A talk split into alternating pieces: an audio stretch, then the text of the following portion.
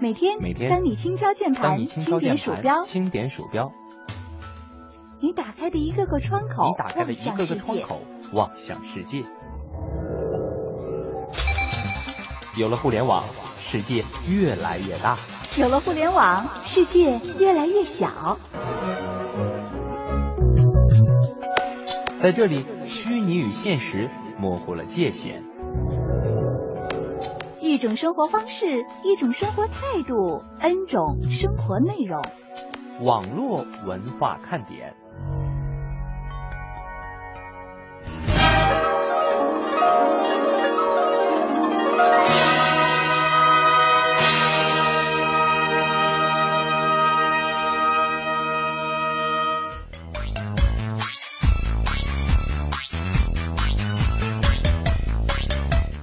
Hello，各位朋友，大家好，这里是来自中央人民广播电台华夏之声的网络文化看点，我是曼斯。大家好，我是谢哲。我觉得一听到这样的音乐，还有刚才的《西游记》音效，哈，让大家的心情不快活都不行啊。嗯，反正不知道你是怎么样，呃，我每次一听到《西游记》的音乐响起，我就觉得我是一个女妖精的代表，马上就要出现了。哎，那你想做哪个妖精啊？我想做玉兔精。你不愧是啊、想做那最美的那一个女对子呀啊，对。找一个女汉子也可以尝试一下。啊，是的，是的。此刻的你是正在返程的路上呢，还是说你已经稳稳当当的到了明天你要出现的这个地方的城市呢？不管怎么样吧，我们都应该开心的过好每一天。今天北京外边是天空晴朗，阳光灿烂。此刻你窗外的天气是怎么样的呢？欢迎大家在微博上和我们互动。华夏之声中横杠网络文化看点开在腾讯微博上。此刻，另外一位勤劳的小蜜蜂哈、正在紧张的敲着我们今天的互动话题。好了，待会儿大家在我们的微博上就可以看到。那么现在呢，我来跟大家口述一下今天的互动话题是什么呢？那叫间歇性收拾东西。怎么回事呢？平时啊，可能我们懒得动啊，甚至动一下都不想动。可是呢，有心血来潮的时候，就把屋子收拾得很干净。这是 N 长时间才再心血来潮一次。呃，所以今天呢，我们就想在节目当中啊，来晒晒你的间歇性的冲动，不限于收拾屋子啊、收拾书桌、行李箱也行。你非要把宾语改成男票，我们也不反对，敢晒就行。啊、我觉得可能我们平常忙碌的工作和学习生活当中呢，这种间歇性的呃收拾东西可能都会存在吧。有的时候呢，不是我们不想收拾，而是我们觉得哎实在是太累了，反正呃家里可能也不来客人哈。有的时候呢，反正啊我一个人住，只要舒服就行，只要呃不脏就行，东西顺序摆放的稍微乱一点，可能也无所谓吧。我个人可能有一点这个感觉吧，就是间歇性的收拾东西。嗯呃，有的时候上来那个劲儿哈，可能明明很晚要睡觉了，但就想收拾，是吧？我呢，其实我也有这方面的问题。呃，比方说刚才吧，我就间歇性的把我们的话题发到 我们的间歇性劳动是吧了啊、呃，就是可能平常有那么一点小懒，然后喜欢把事儿攒在一起。其实我想为想为有很多有类似习惯的朋友，呃，辩护一下啊，就是很多事情集中在一起做，反而它能够提高这个工作效率。对、啊你那个衣服 攒了一大堆，然后一直省栽到水省电洗衣机里是吧？省水省电，你别为你的懒找理由一？咬牙一跺脚，上周的衣服终于洗了。然后这个什么袜子呀，什么的这这个衬衣啊、嗯啊，什么这个这个啊，后面别说了。我不会说出你害怕听的东西。我们今天的话题啊，已经发上我们的这个腾讯微博了。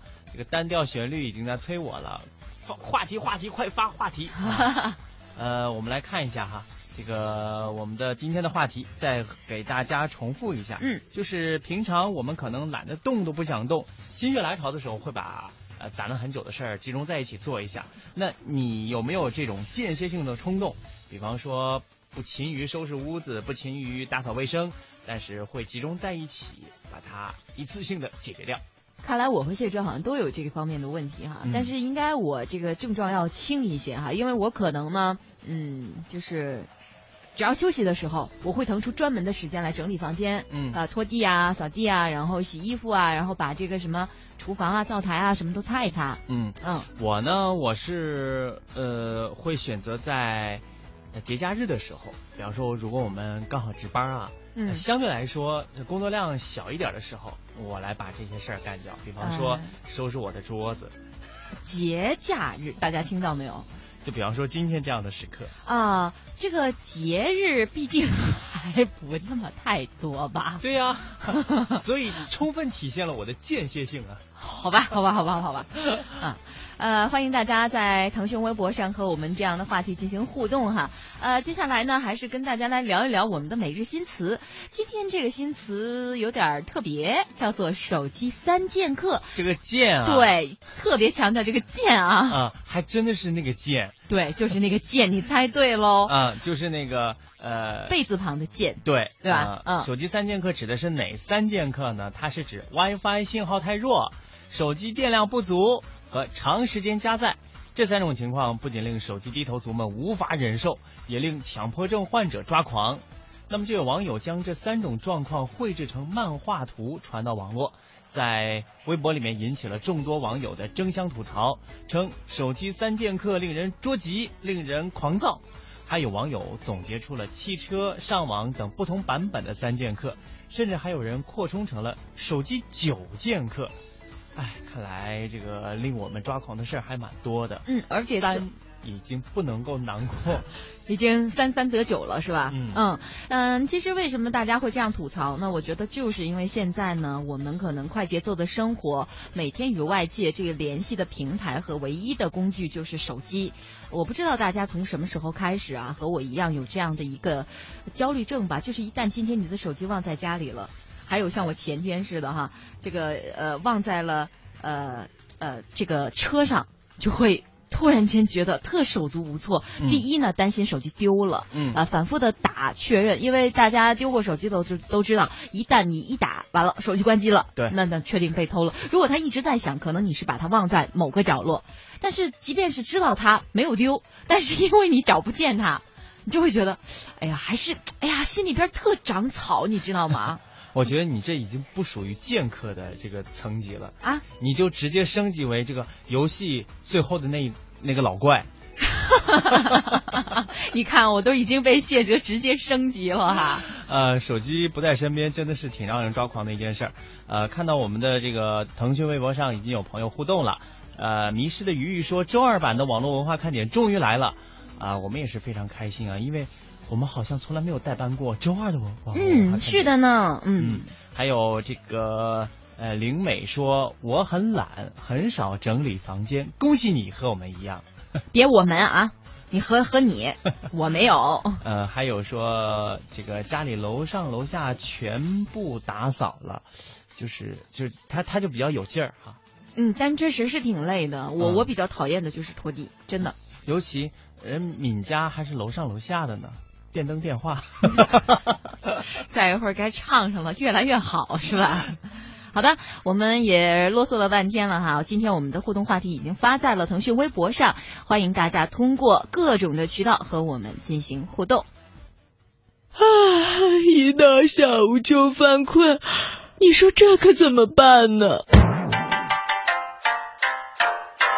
呀呀呀呀呀呀呀呀呀！好办，听网络文化看点呢。谈笑中了解网络文化，斗嘴中感受美妙生活。哎，你看这条互动，如果你想在我们的节目中让其他人听到你的恶搞娱乐精神和销魂无敌回复，快快写下你的答案，并艾特腾讯微博有认证的华夏之声中横岗网络文化看点哟。哈哈哈欢迎小伙伴们添加公众微信，我们一起来调侃。华夏之声网络文化看点，看我哦，看我哦。有人说，真的能在节目里听到我的互动吗？当然，关注微信，坐等回复，哦哈哟。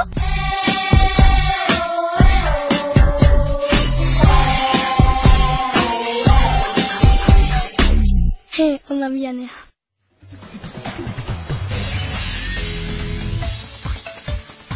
怎么样，点心们，是不是每一天都能听到这个我们的回复啊？嗯刚才我们的这个片花做的也是特别的可爱哈、蜡笔小新哈，嗯，还有，嗯蜡笔小新也未必有我们这样幸福，因为他的妈妈一定不会让他实时的去刷微博的，嗯刷微信的。嗯呃，国庆假期即将结束了，看看微信的朋友圈哈，呃，微博发现大家都在做总结，国庆随礼统计。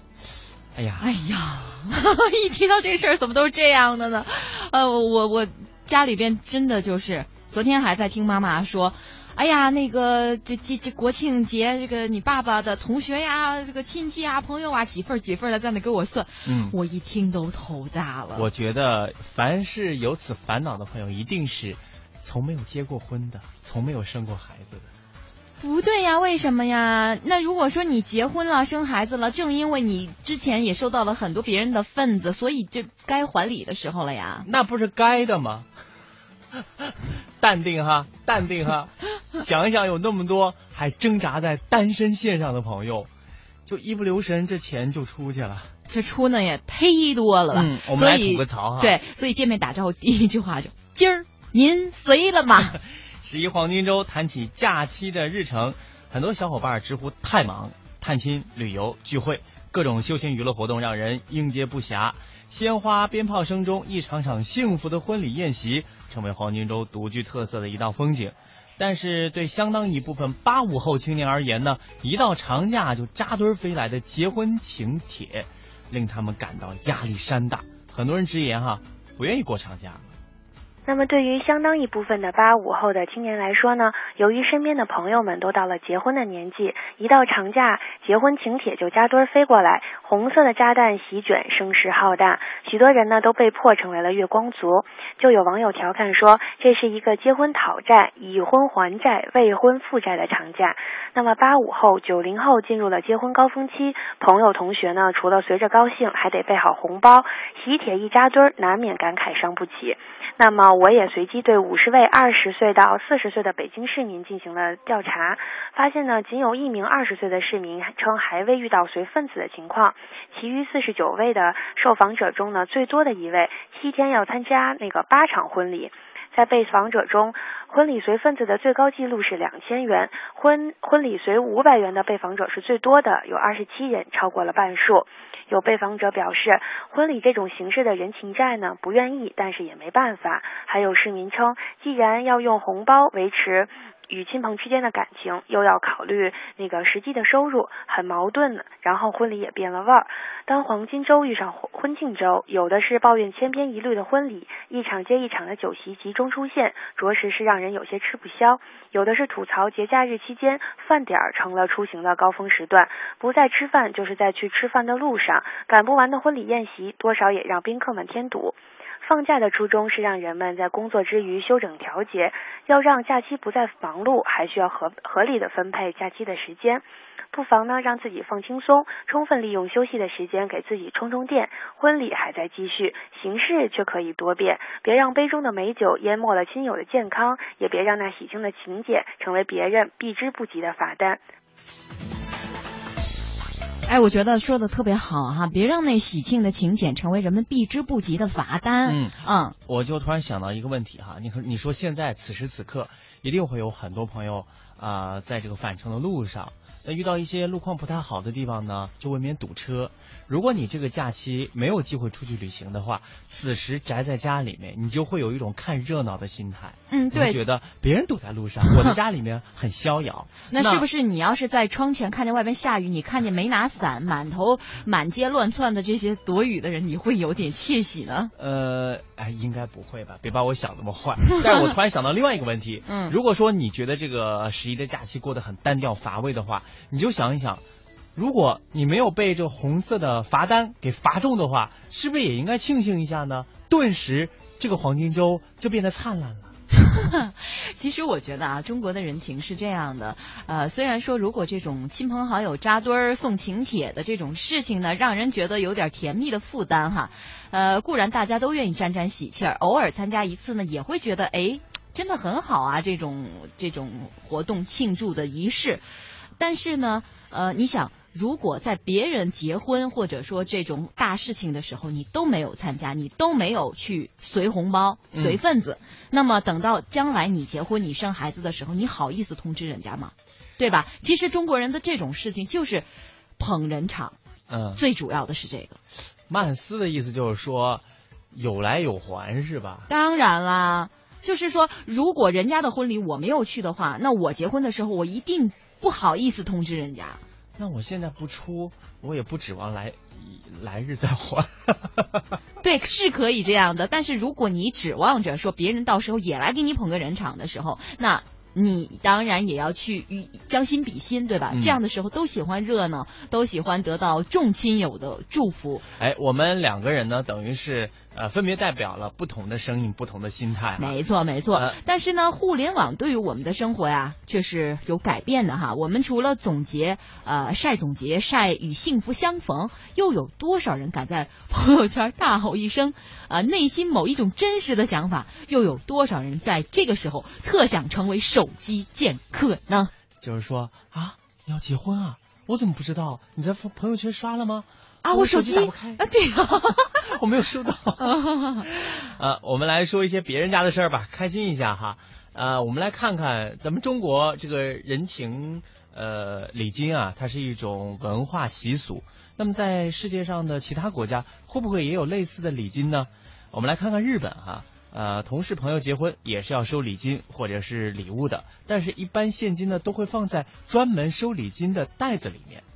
关系比较好，一般般的啊，可能就是三千到五千日元左右，呃，人民币可能就是那种两两三百块人民币左右吧。嗯，然后关系非常好的，或者他以嗯以以一万块日元，家里的长辈的话，他可能就是三万日元、五万日元，那可能就会更稍微更多一些。然后日本人的工资，他们基本上一个月的工资估计是呃两三万人民币左右的这个嗯月薪，那所以那个基本上不会有什么大的负担。因为最中日本人他送礼物跟就是他讲究就是说表达一个心意，呃，并不在乎这个礼物的这个，嗯，他他并不是说你越贵钱越多越表示你那个看，嗯嗯表示你们关系好，不是这样的。他出的钱多，出的那个价格越高的，只能证明他，你比方说家里的长辈。或者说是这个公司的那个社长或者是上司，他的级别很高，按照他的工资标准，他必须就像那个公司的上司，他有点像那种家长的感觉，那他对于下面应该要照顾，他必须比别人出的多。啊，看来这个日本啊，其实更多的是讲究心意的哈，并不是说礼物越贵就表明你们的心意越好。那在韩国呢，春季和秋季都是婚丧嫁娶凑份子的旺季，但是他们跟我们的红包不同的是，韩国人是将份子钱放在专门的白色信封当中，那这应该算是一个白包了。至于凑份子的数目呢，大家也都有不成文的惯例。比如说，一般普通的关系就是五万韩元，折合人民币三百块钱左右；关系近的呢，就给十万韩元。最初呢，韩国人的初衷呢是为了祝贺或者是一起分担悲哀，并且呢为这些办大事而支出太大的主人公分担一点经济负担。呃，韩国人非常重视这方面的礼节。比如说，我的一个朋友呢，他的父亲上周去世了，结果另一个住在外国的朋友第二天就买着飞机票飞回来参加这个朋友父亲的丧事。比如说呢，这是因为跟婚礼的主人公的父母或者是同学，呃，或者是远亲，呃，甚至呢自己的上司或者是自己的顾客等等。那么这样一来呢，要参加的婚礼就太多了。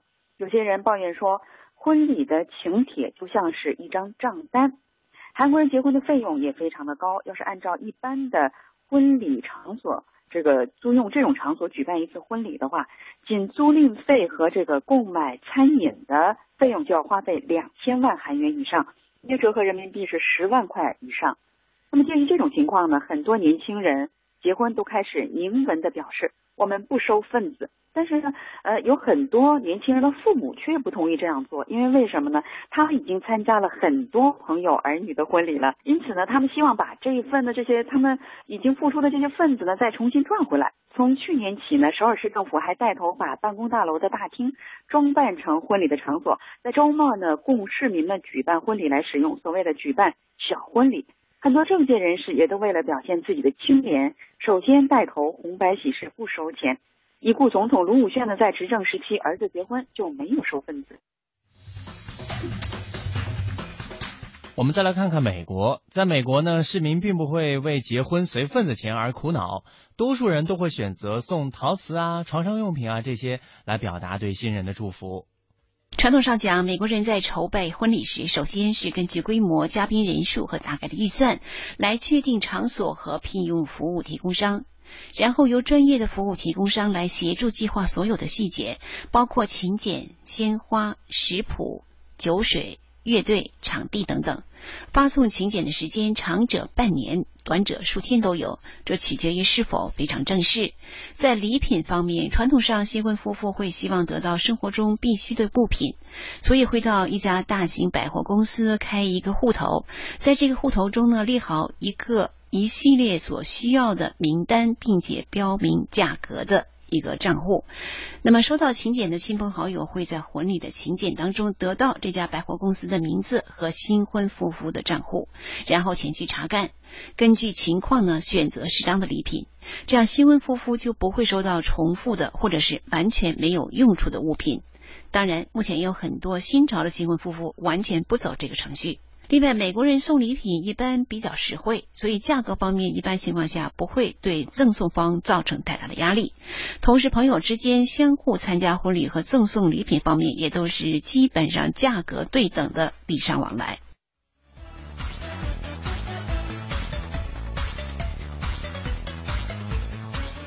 不想随份子怎么办？